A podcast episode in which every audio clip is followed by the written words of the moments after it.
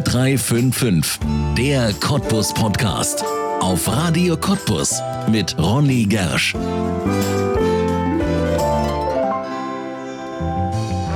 Wiesbaden, München, Schwabing, Cottbus klingt nicht danach, als passe das in diese Reihe der schillernden Städtenamen und Stationen für einen aufstrebenden Mediziner. Doch genau dieser Wechsel des Anästhesisten und Intensivmediziners Dr. Götz Brodermann 2015 in die Lausitz ist zum größten Sprung seiner Karriere geworden und dem besten, was ihm passieren konnte.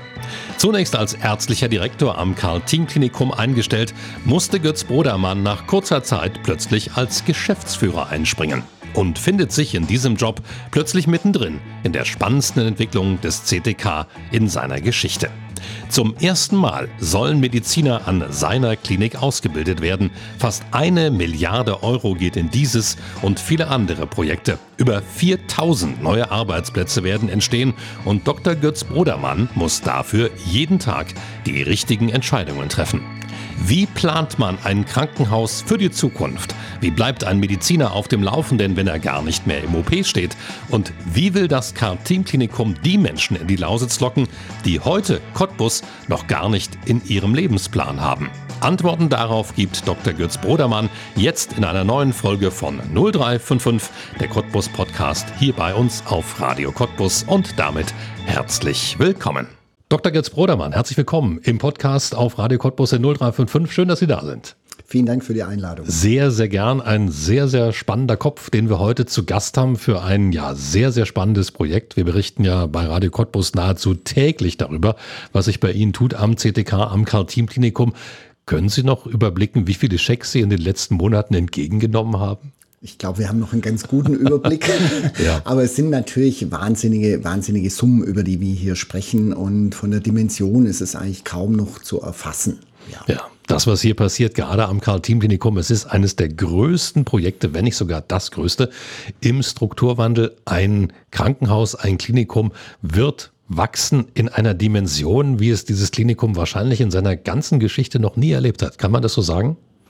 Ja, vor allem also die Geschwindigkeit ist, ja. ist das Besondere. Natürlich ist das Kartin-Klinikum nicht mit, wir haben im Moment 1100 Betten, ja, so entstanden und wurde damals 1914 nicht so gebaut, sondern es waren wesentlich weniger Betten, es waren glaube ich so um die 300 und ist dann aber im Laufe der Jahre gewachsen. Und den, den Transformationsprozess, den wir jetzt vor uns haben, in dieser Geschwindigkeit, 26 sollen die ersten Studenten hier sein, das ist in vier Jahren, ja, ähm, das gab es noch nie. Ja. Ist das auch etwas, was an Ihrer Arbeit gerade so begeisternd ist? Also für Sie selbst als Geschäftsführer Teil einer solchen Entwicklung zu sein, das muss doch irrsinnig spannend sein. Natürlich ist es total spannend, weil das ist die Chance fürs Klinikum. Ähm, ich sage immer, es ist ein Versprechen an nicht nur für die Region im Strukturwandel, es ist auch ein Versprechen, was die medizinische Versorgung betrifft. Wir werden weiterhin Vollversorger bleiben. Das heißt, alle Fach Disziplinen und Entitäten anbieten. Wenn wir uns jetzt den Krankenhausmarkt in Deutschland angucken, dann sprechen wir über Krankenhausschließungen, dann sprechen wir über Verkleinerung, über deutliche Verkleinerung. Auch äh, das Leistungsportfolio der Häuser wird sich grundsätzlich ändern. Und insofern ist neben dem Thema Universitätsmedizin, äh, so, man kann sagen, als, als Beiprodukt oder als Abfallprodukt, gibt es ein Leistungsversprechen. Ich glaube, das ist für, für die Bürger und Bürgerinnen in, in Cottbus nochmal noch mal so ein wirkliches Schmankerl. Ja. Warum ist das so wichtig? Ich meine, wir steigen aus der Kohle aus, aus der Braunkohle aus, wandeln die Region, müssen der Region Perspektiven geben, müssen neue Arbeitsplätze schaffen, insbesondere natürlich auch in der Industrie. Und plötzlich ist dieses Projekt Kartin-Klinikum, Universitätsklinikum, ärztliche Ausbildung auf dem Tableau. Warum ist das so wichtig? Wo besteht da der Zusammenhang? Also zunächst mal muss man ja sagen, wir sind ein Teil des Strukturwandels. Wir sind sicherlich das größte Projekt, da sind ja. wir auch sehr stolz drauf, aber wir sind ein Teil des Strukturwandels. Und Strukturwandel heißt ja nicht, ich ersetze Industriearbeitsplätze eins zu eins, ja. sondern das bedeutet Entwicklung. Und Cottbus wird sich zum Wissenschaftsstandort entwickeln, auch insbesondere mit der BTU, mit den außeruniversitären Forschungsinstituten, die hierher kommen. Es sind ja schon da, die Fraunhofer und äh, die DLRs. Es wird ein Lausitz Science Park aufgebaut werden. Das heißt, wir werden uns zu einem Wissenschaftsstandort äh, entwickeln. Und dabei wird das CTK als, dann als Universitätsklinikum mit der Fakultät für Medizin natürlich auch seinen Beitrag leisten. Insofern passt es eigentlich, glaube ich, ganz gut zusammen. Als Sie 2015 hier nach Cottbus gekommen sind, damals ja noch als ärztlicher Direktor, war da schon so etwas im Schwange? Hat man Sie damit schon gelockt oder sind das alles erst Dinge, die viel später passiert sind? Wussten Sie das, als Sie gekommen sind, dass so etwas Spannendes auf Sie wartet? Nein, nein, das war überhaupt nicht absehbar. 2015 sage ich immer, warum bin ich hierher gekommen? Ich bin hierher gekommen, weil ich mich in das Klinikum verliebt habe. Ähm, und ähm, wir, wir können, glaube ich, sehr, sehr stolz sein auf, auf das CTK, insbesondere was die Menschen dort betrifft und aber auch was die technischen Voraussetzungen betrifft. Also so ein modernes Krankenhaus in kommunaler Hand gibt es eigentlich kaum noch in Deutschland. Und ich weiß noch, ich war das erste Mal an einem Wochenende da und habe mich dann mal so reingeschlichen und bin so durch die Gänge gegangen und habe mir das so angeguckt und dachte, wow, was für eine Struktur, hier kann man wirklich was gestalten und was draus machen. Aber man muss auch sagen, ähm, als ich dann hier tatsächlich ankam, habe ich gemerkt, es gab so eine gewisse depressive Grundstimmung, sage ich mal. So gesagt, oh, hier funktioniert alles nicht, hier kommt doch eh keiner her und was sollen aus uns noch werden? Und insofern hat sich ganz, ganz viel gewandelt und es hat sich vor allem die Perspektive, glaube ich, für die Lausitz und für Cottbus gewandelt. Ja, man muss dazu sagen, Sie sind in einer Krisenzeit im Grunde genommen gekommen und so sind Sie eigentlich auch Geschäftsführer geworden. Sie haben 2015 als ärztlicher Direktor angefangen. 2016 sind Sie dann Geschäftsführer geworden. Ich glaube, das hatten Sie gar nicht vor. Da sind Sie so reingeschoben worden, oder? Ja, manchmal passieren einem Dinge auch. Das muss man sagen. Ja, ich bin hier wirklich angetreten als hauptamtlicher ärztlicher Direktor, um die Medizin weiterzuentwickeln. Und es waren dann turbulente Zeiten, wie Sie ja. sagen. Und, äh, aber ich bin nicht unglücklich über die Entwicklung das und ich bin ich. auch äh, sehr, sehr zufrieden hier ja. in Cottbus. Ja.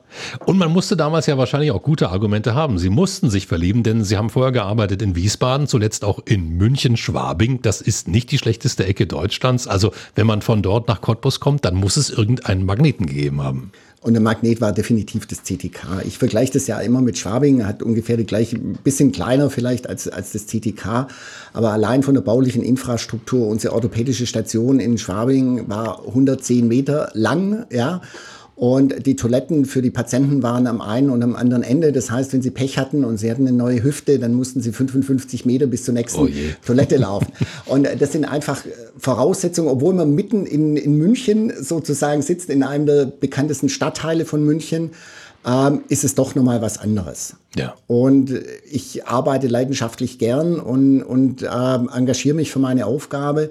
Und insofern muss man schon schauen, auch in meiner Position, wo kann man was bewegen. Und äh, da habe ich das CTK in Cottbus gefunden. Ja, und das CTK offensichtlich mit Ihnen auch jemanden, der es gern nach vorn bringt. Sie sind mit etwas über 50 zum ersten Mal in Ihrem Leben Geschäftsführer geworden. Ist das so ein Moment, wo man dann innehält und sagt, will ich das wirklich machen? Oder sagt man, oh, das ist ja eine hervorragende Chance, da greife ich sofort zu? Beides. Also man ist natürlich am Anfang ambivalent und ich hatte auch und ich habe immer noch einen großen Respekt vor der Position und vor der Aufgabe, weil man ist ja verantwortlich für zweieinhalbtausend Mitarbeiter und äh, letztendlich auch für die Gesellschaft an, an sich. Und, und insofern, insofern ist es schon, ist es schon eine hohe Verantwortung. Aber ich sage auch, natürlich ist man sozusagen im Klinikum, man hat, man hat immer noch den Gesellschafter, also den Aufsichtsrat und, und natürlich den, äh, den Oberbürgermeister. Aber im Aufsichtsrat ist man so, äh, im, im, Klinikum ist man so die, die Instanz, die tatsächlich dann entscheiden kann. Ja. Und sagen kann, okay, wir, wir gehen jetzt vielleicht mehr in die Richtung oder wir gehen mehr in eine andere Richtung. Und das macht Spaß. Ja, aber das ist ja auch eine riesige Herausforderung. Gerade im medizinischen Bereich heutzutage gibt es ja unglaublich viele Forschungen. Sie haben ja vorhin schon gesagt, Sie sind mit allen Sparten vertreten im Kartin-Klinikum. Also jeder Bereich entwickelt sich ja rasend schnell, allein durch die Forschung. Das ist ja keine Aufgabe für einen Menschen allein anzugeben, wo in welche Richtung gehen wir. Nein, natürlich nicht. Äh, wir haben, wir haben ja in jedem Fachbereich auch Chefärztinnen und Chefärzte ja. und äh, Abteilungsleiter, Abteilungsleiterinnen und es gelingt natürlich nur im Team. Wir haben uns auch jetzt in den letzten Jahren nochmals anders aufgestellt in der Krankenhausleitung. Also wir haben vier Direktoren. Es gibt eine hauptamtliche ärztliche Direktion, Direktorin, Pflegedirektorin, einen äh, Direktor Finanzen, IT, Digitalisierung. Also auch da haben wir gesagt, das Thema Digitalisierung muss in die Klinikleitungsebene. Die ähm, ITler sitzen ja normalerweise immer nur im Keller und wir haben sie jetzt sozusagen aus ja. dem Keller hochgeholt. Und wir haben einen äh, Direktor Personal. Auch das ist wichtig, weil letztendlich lebt so ein Klinikum natürlich von seiner Infrastruktur, aber sie brauchen das entsprechende Personal auch. Ja? ja. Sie brauchen die Mitarbeiter und Mitarbeiter, die für ihre Aufgabe brennen und die gerne arbeiten. Ja, ich glaube, dass dieses Brennen, das ist ja auch etwas, was Sie ausstrahlen. Wann immer Sie irgendwo auftauchen, man nimmt Sie als das Gesicht des CTK wahr, obwohl Sie sehr bescheiden wirken, ruhig wirken. Man merkt es ja auch jetzt. Sie sind ein ruhiger Erzähler, also keiner, der eine riesige Welle sozusagen vor sich herschiebt. Ist das vielleicht auch die Eigenschaft, die es gebraucht hat, um dieses Kartin-Klinikum, Sie haben vorhin schon gesagt, dass es so diese depressive Grundstimmung hatte, um das sozusagen wieder wach zu rütteln und jetzt ja in einen Wandel zu führen, der so stark ist wie noch nie zuvor? Das ist jetzt eine wirklich schwierige Frage. die kann man, glaube ich, man muss über sich selbst sprechen, das ist schwierig. Man muss über sich ja. selbst sprechen, ja. Ähm, nee, ich, ich sage immer, man muss aufmerksam durch die Welt gehen mhm. und äh, die Chancen, die sich einem bieten, dann auch tatsächlich nutzen. Und jetzt war ich nicht der Initiator des Kohleausstiegs, auch nicht der Initiator des Strukturstärkungsgesetzes. Da bin ich sehr, sehr dankbar dafür. Aber wir haben natürlich relativ früh in diesem Prozess auch erkannt oder uns gefragt, wie kann denn unsere Position in so einem Strukturwandel denn aussehen?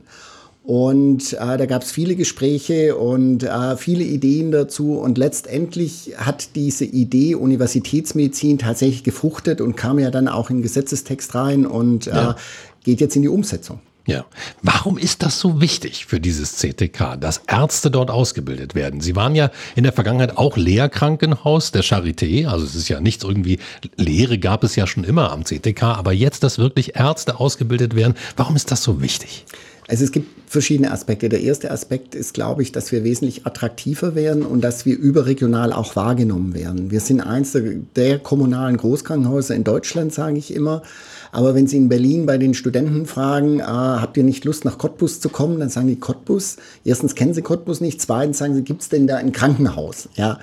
Wenn ich das dann vergleiche mit anderen Universitäten, also medizinischen Fakultäten, auch wie Greifswald oder wie Jena, die sind in der Community bekannt. Also es geht erstmal um, das, um, um die Frage, werden wir wahrgenommen und sind wir attraktiv? Und natürlich sind wir als Universitätsklinikum attraktiver wie als kommunaler Großversorger. Das ist das eine. Das zweite ist, wir steuern ja auf einen äh, massiven Fachkräftemangel zu, nicht nur in der Medizin, auch in anderen Bereichen. Aber wir wissen, wir haben in den letzten 10, 15 Jahren zu wenig Ärzte ausgebildet für den Bedarf, den wir jetzt haben. Und ähm, der Bundesgesundheitsminister hat es ja auch vor Weihnachten nochmal schön zusammengefasst, wir brauchen mehr Medizinstudienplätze. Also das heißt, wir, wir, wenn wir dann tatsächlich hier ausbilden und einen kompletten Studiengang abbilden, dann machen wir nicht nur was für die Lausitz, sondern für die ganze Bundesrepublik. Wir steuern unseren Beitrag dazu bei. Und der dritte, vielleicht letzte Punkt, der mir auch ganz wichtig ist, ähm, Stud während des Studiums, das ist ja so eine vulnerable Zeit. Da findet man sich selber, äh, da lernt man oder studiert dann seinen zukünftigen Beruf. Da bindet man sich auch, ja. Und was ich immer wieder sehe, ist, ähm, Medizin studieren sie in aller Regel nicht so wohnortnah, sondern äh, die, die, äh, sie nehmen den Studienplatz, den ja. sie bekommen. Aber in den sechs Jahren, in denen sie da sind, äh, verwurzeln sich auch schon einige. Ich, man spricht dann auch allgemein vom Klebeeffekt, aber darauf baue ich natürlich auch. Ja dass äh, der eine oder andere Student im Endausbau werden es 1200 Studenten sein, die wir hier haben, dann auch in der Lausitz hängen bleibt. Ja. Und dieser Strukturwandel, das muss man ganz klar sagen, der wird sich nicht allein am Geld entscheiden, sondern vor allem auch, ob es uns gelingt, Menschen zu finden, die in der Lausitz nicht nur Urlaub machen wollen, sondern hier leben wollen und auch, wie Sie es gerade richtig sagen, Familien gründen wollen hier wohnen wollen und, und hier arbeiten wollen. Ja, ja, das ist das Entscheidende. Also im Moment wird in Steine investiert, aber die sind eigentlich nur die Hülle, um den Menschen äh, nachher eine Plattform und, äh, und Inhalte zu bieten, wo sie, wo sie arbeiten können, wo sie wohnen und äh, wo sie leben können. Ja. Und das ist so ein Faktor, der macht mich eigentlich auch ganz froh ich war vorher in München, ich war in Wiesbaden, Sie haben es erwähnt, und wenn ich mir da allein den Wohnungsmarkt angucke, dann kommen mir immer Tränen in die Augen. ja. Im Gegensatz jetzt zu Cottbus, ja, und, und der Umgebung. Hier ist Wohnraum erschwinglich und das wird, ist einer unserer USPs, wie man neudeutsch dazu sagt, mit dem, mit dem wir wirklich punkten können. Wir haben eine schöne Landschaft und äh, wir haben Wohnraum und wir haben Fläche. Und insofern ist es, glaube ich, eine unterschätzte, ein unterschätztes Pund ja. von Cottbus und der Lausitz. Ja, und da sind Sie auch schon rangegangen mit einer eigenen Image-Kampagne. Da waren Wölfe mit dabei, da spielten Wölfe eine Rolle. Also es leben nicht nur Wölfe hier. Gab es da ein Feedback darauf? Gab es darauf Reaktionen oder vielleicht auch Leute, die gesagt haben, da gehe ich jetzt hin? Es gibt immer wieder, es gibt immer noch Reaktionen ja. darauf, aber worum ging es uns? Uns ging es darum, die Lausitz aus dem, aus dem Image des, oder Cottbus aus dem Image so ein bisschen rauszuholen und zu sagen, nee, wir sind nicht nur das, was, was jetzt äh, während der Flüchtlingskrise und während Corona war, dass man Montagsumzüge gesehen hat und dass man gesagt hat, okay, hier ist alles nur rechts, sondern es gibt ja ganz, ganz schöne Ecken und ähm, wir haben das versucht, so ein bisschen mit, mit Humor über sich selber zu verbinden weil ich finde es immer ganz gut, wenn man über sich selber lachen kann und man, man nimmt sich ernst, man ist der Nabel der Welt, so geht es uns ja allen, aber man muss auch über sich selber lachen können und so war diese Kampagne eigentlich auch ausgelegt. Also das war so ein bisschen ein Versuch zu sagen, nee, uns gibt es und äh, wir haben auch einen Humor in schön gesungen. Ja, ja. gab es ja auch in Baden-Württemberg diese Kampagne. Wir können alles außer Hochdeutsch. Ne? Also so die haben sich auch ja. auf die Schippe genommen. Aber das ist ja auch eine wichtige Frage, die ich ähm, nochmal kurz vertiefen will. Wie wird denn das CTK versuchen, diese vielen Menschen zu finden? Sie haben ja nicht nur die Universitätsmedizin, die sich entwickelt, Sie haben auch gesagt, Sie wollen die modernste Notaufnahme in ganz Deutschland, die schnellste Notaufnahme. Es wird ein hybrider OP gebaut. Es entstehen so unglaublich viele Sachen. Man kann gar nicht genau sagen, wo an welcher Stelle wächst denn jetzt gerade das CTK in diesem Moment, weil es sind so wahnsinnig viele Projekte, aber all diese Projekte brauchen ja Menschen.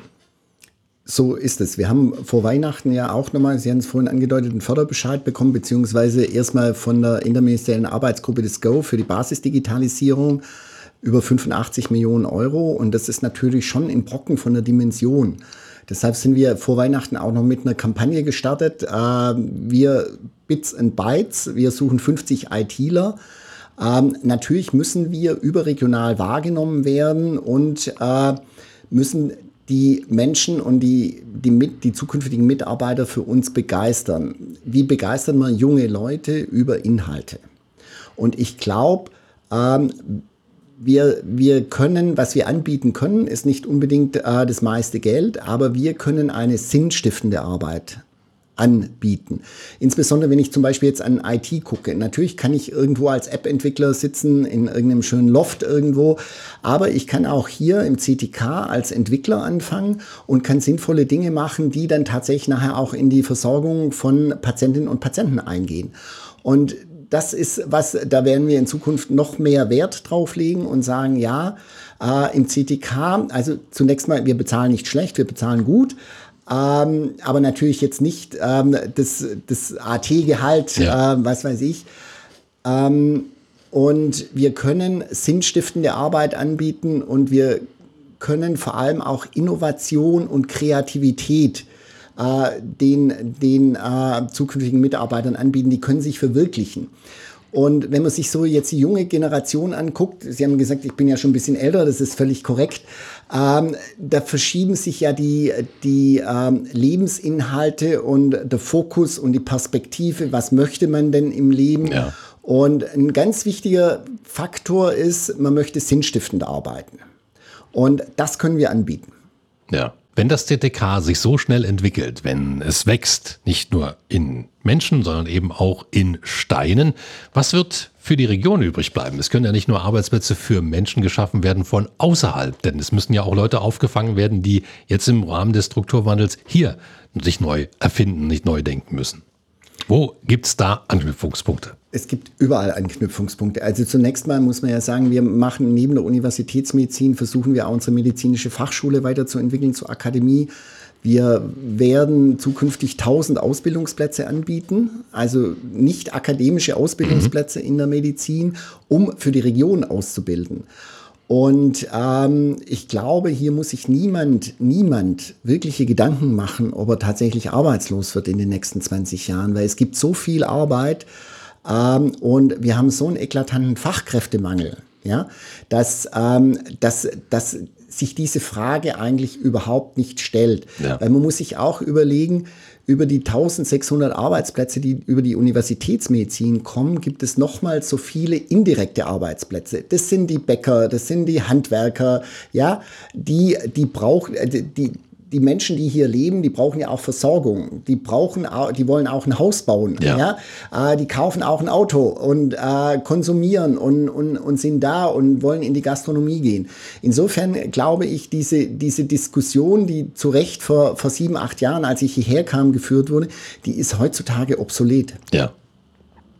Wenn man ein solches Projekt vor sich hat oder mittendrin, es ist ja nicht mehr davor, man ist ja schon mittendrin Macht man sich diese Verantwortung bewusst oder schieben Sie das gerne mal von sich sagen, darüber denke ich gar nicht nach. Wir machen einfach und glauben, dass es das Richtige ist.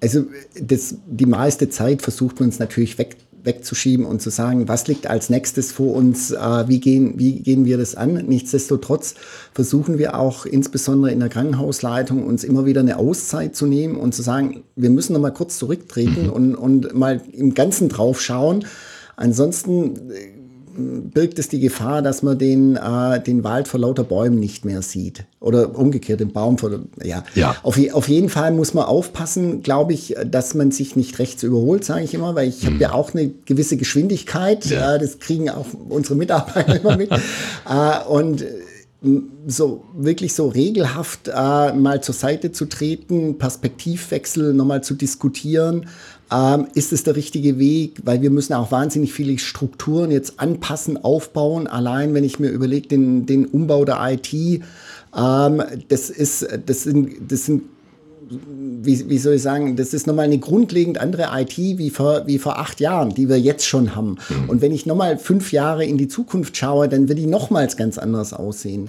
Und da kann man natürlich auch Fehler machen. Wir werden auch Fehler machen, das ist so. Aber ich sage immer, wenn man hinfällt, aufstehen, Krönchen wieder aufsetzen, zurechtrücken, Nase putzen und dann geht's weiter. Ja, nun sind Sie von Haus aus Anästhesist. Sie haben ja natürlich mal praktiziert. Das, dazu kommen Sie selbstverständlich jetzt nicht mehr. Das ist klar. Aber vermissen Sie das manchmal die Praxis, dass man ja noch dichter dran ist an den Dingen, die man auch in selbst entscheidet? Also ich war mit Leidenschaft Anästhesist. Ich habe das 20 Jahre gemacht und bin auch leidenschaftlich oder war leidenschaftlicher Notfallmediziner. Ähm, natürlich in, am einen oder anderen Tag denke ich auch, ach, heute wäre es schön, einfach in OP zu gehen. Du gehst in deinen Saal und machst, machst gute Narkose, unterhältst dich mit dem Operateur, guckst, dass du dem Patienten was Gutes tust.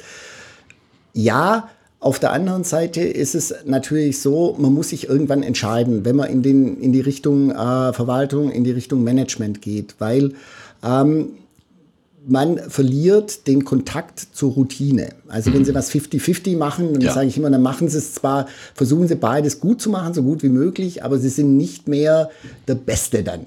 Und das habe ich gemerkt. Ich hab auch, bin auch nicht von einem Tag auf den anderen raus aus der Medizin, sondern habe hab das wirklich so sukzessive über, über fünf bis zehn Jahre habe ich das so ausschleichen lassen und das war gut. Und deshalb sage, gucke ich auch nicht wehmütig zurück, sondern sag, ähm, meine Arbeit, die ich jetzt mache oder die Aufgabe, die ich jetzt habe, die macht mir so großen Spaß und äh, ich habe so so tolles Team und äh, so tolle Mitarbeiter, dass ich sage, nee, eigentlich vermisse ich es nicht. Aber wenn Sie die Mitarbeiter so loben, wie Sie es jetzt gerade gemacht haben, dann muss sich ja von der Zeit, wo Sie angefangen haben, bis heute, wo Sie sagten, damals war so depressive Grundstimmung, ordentlich was geändert haben. Nehmen Sie das auch so wahr? Das ist schwierig. Ich glaube, unsere Mitarbeiter ähm, sind, wenn, auch wenn ich so dafür brenne, dann guckt der eine oder andere doch noch kritisch auf diesen Aha, okay. ganzen Prozess. Und so eine, so eine riesige Veränderung macht, birgt natürlich Ängste und bringt auch Ängste mit. Und äh, der eine oder andere fragt sich sicherlich, bin ich dann hier überhaupt noch richtig aufgehoben? Deshalb habe ich auch gesagt, für dieses Jahr äh, ist eigentlich meine Devise, wir müssen viel mehr in die, in die direkte Kommunikation wiederkommen mit den Mitarbeitern. Wir müssen viel, viel erklären und äh, die Chancen aufzeigen und, ähm, und die Mitarbeiter mitnehmen. Wir haben natürlich äh, durch Corona bedingt ähm, drei Jahre verloren, was Kommunikation und Unternehmensentwicklung betrifft. Wir sind dann, äh, ich weiß noch, am 13. März 2020 in den Krisenmodus gegangen. Da gab es ein Schreiben von, von Jens Spahn, der damals Gesundheitsminister war.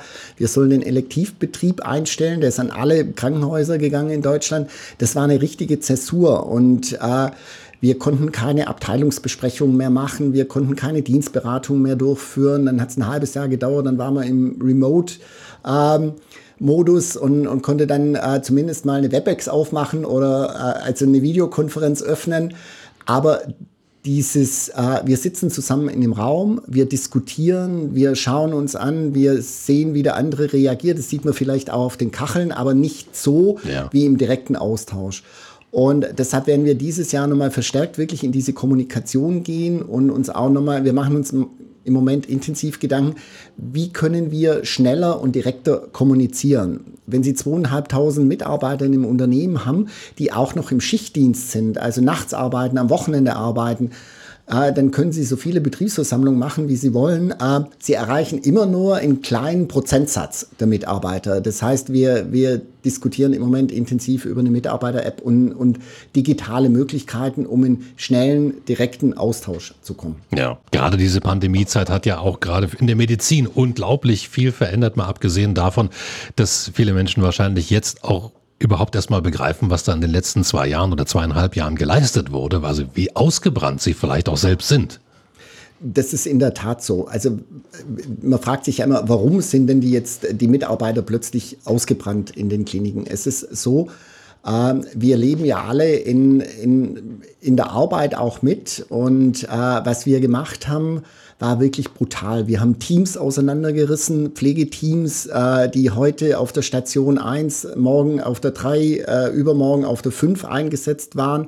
Das heißt, die sozialen Kontakte, die über Jahre bestanden haben, wo sich Teams gebildet haben, die sich aufeinander verlassen konnten, die haben wir aufgelöst und haben sie neu zusammengewürfelt, immer nach dem Bedarf, den wir hatten von der äh, sozusagen aus der Pandemie heraus an Patienten, äh, wie wir die versorgen können. Wir mussten Elektivgeschäft, also das, also das sind die planbaren Operationen ja. absagen. Ähm, das ist auch nicht einfach für die Mitarbeiter, wenn sie irgendwo anrufen, sagen, ja, sie haben ja einen, einen OP-Termin dann und dann, den müssen wir jetzt absagen und wir verschieben den auf bestimmte Zeit. Und das alles, das hat die Mitarbeiter zusätzlich zu, dem tagtäglich, zu der tagtäglichen Arbeit natürlich noch wesentlich mehr belastet und, äh, und dann auch gestresst. Und das führt jetzt dazu, dass wenn wir wieder zum Normalbetrieb zurückkommen, dass, dass wir uns wirklich schwer tun, wieder in diesem Normalbetrieb dann auch zu arbeiten, weil das Team kommt jetzt wieder zusammen und man hat sich in drei Vierteljahren nicht gesehen und mhm. plötzlich hat sich der eine oder andere doch verändert. ja, oder es kommt jemand Neues dazu oder es gehen auch Menschen aus, aus, aus der Medizin jetzt raus nach diesen zwei Jahren, das sehen wir auch, äh, weil sie einfach sagen, ich kann nicht mehr. Und in, insofern äh, muss man sagen, die Pandemie war eine absolute Zäsur für uns. Ja. Und Sie haben es vorhin angesprochen mit der zentralen Notaufnahme. Ähm, wie können wir Mitarbeiterinnen und Mitarbeiter begeistern? Ich glaube, neben dem Thema Kommunikation liegt unser, muss unser großer Fokus darauf liegen, dass die Mitarbeiter tatsächlich das Richtige tun, dass wir unsere Organisation jetzt nach vorne bringen. Und das machen wir zum Beispiel jetzt mit dem Projekt Notaufnahme. Also allein, ich nehme immer ein Beispiel äh, von unserem Chefarzt, der hat am Anfang, als er kam, die äh, unseren Pflegekräften Tracker gegeben, um zu gucken, wie viel laufen die denn in so einer Schicht. Ach. Ja. Und äh, das Interessante war dann, also er kam dann auf eine Zahl, kann man kaum glauben, im Durchschnitt 13,6 Kilometer. Nein. In, ein, in einer Schicht. Ja? Wenn Sie sich jetzt überlegen, Sie laufen 6 kmh wenn, wenn sie zügig unterwegs sind, wenn sie gehen pro Stunde, dann heißt es, sie sind schon zwei, zweieinhalb Stunden allein. Wegezeit haben sie. Das heißt, es ist Zeit, da können sie nicht am Patienten arbeiten. äh, und ist eigentlich vertane, vertane Zeit. Das gleiche ging um Telefonate. Die haben 90 Minuten telefoniert während ihrer Schicht. Also das heißt, von den acht Stunden waren die vier Stunden mit Tätigkeiten beschäftigt, die eigentlich nichts mit, ihrem ureig mit ihrer ureigensten Arbeit zu tun haben. Und die sie vermutlich auch gar nicht mögen. Ne? Die, ja. Nein, die man, nicht, die man nicht mag. Und natürlich ist man auch im Spitzenwert, hatten wir, glaube ich, 19 Kilometer mal bei einer Pflegekraft. Das ist quasi ein Halbmarathon, den sie in ja. einer Schicht laufen. Ja.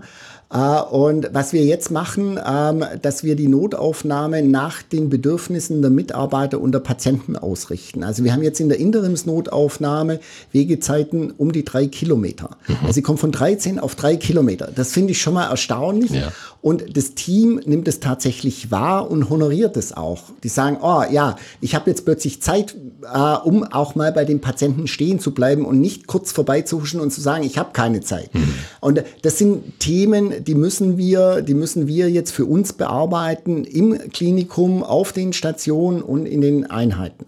Ja. Es klingt alles danach, als wenn Sie genau an der richtigen Stelle wären. Fühlen Sie sich da jetzt gerade auch, dass man sagt, ich bin an dem spannendsten Ort, den ich mir jetzt gerade für mich vorstellen kann? Ich diskutiere das oft in der, in der, mit, mit, mit, mit unseren Direktoren zusammen und unser äh, Direktor Finanzen, IT, Digitalisierung sagt immer zu mir, Cottbus, the place to be. Also ich denke schon, ja. ja. Also ich glaube, das ist mit das spannendste Projekt im, im Gesundheitswesen im Moment, also im, im, Kranken, im Krankenhaussektor hier in, in Cottbus, in der ganzen Bundesrepublik, äh, mit dem größten Gestaltungsspielraum, den, den, es, den es gibt. Und insofern the place to be. Ja. Ihr Vertrag ist verlängert worden. 2021 für weitere fünf Jahre. Das heißt, 2026 werden Sie wieder gefragt werden oder werden selbst sagen, ich möchte oder ich möchte nicht. Wo wird das CTK dann stehen, 26? Was glauben Sie? Also ich hoffe und ich glaube, dass wir dann schon ans Land übergegangen sind. Das ist ja auch so ein, so ein kleiner Baustein zur Universitätsmedizin. Äh, wir sind ja im Moment im Eigentum der, der Stadt Cottbus und das Klinikum wird ans Land übergehen. Und die Fakultät wird gegründet sein, die medizinische. Ähm, und wir werden hoffentlich die ersten Studenten begrüßen können. Ja, dann wünschen wir Ihnen dafür alles, also ganz viel Erfolg, alles Glück der Erde natürlich, natürlich, das braucht man immer, ein bisschen Glück muss immer mit dabei sein. Und toi toi toi für all diese Projekte, dass eben auch dem Geld viele Menschen folgen, die das CTK als ihr Place to be entdecken, so wie Sie es getan haben. Vielen Dank, dass Sie da waren. Vielen Dank fürs Gespräch. Danke. Das war 0355, der Cottbus Podcast und du kannst diesen Podcast abonnieren, um keine Folge zu verpassen. Auf radiocottbus.de findest du alle Links zu iTunes, sämtlichen Android-Apps, zu Spotify und auch zu Soundcloud oder du hörst uns als Radioshow. Hier auf Radio Cottbus jeden Sonntag von 10 bis 12 und auch immer montags ab 20 Uhr in der Wiederholung. Mein Name ist Ronne Gersch, ich bedanke mich auch diesmal fürs Zuhören. Bis zum nächsten Mal.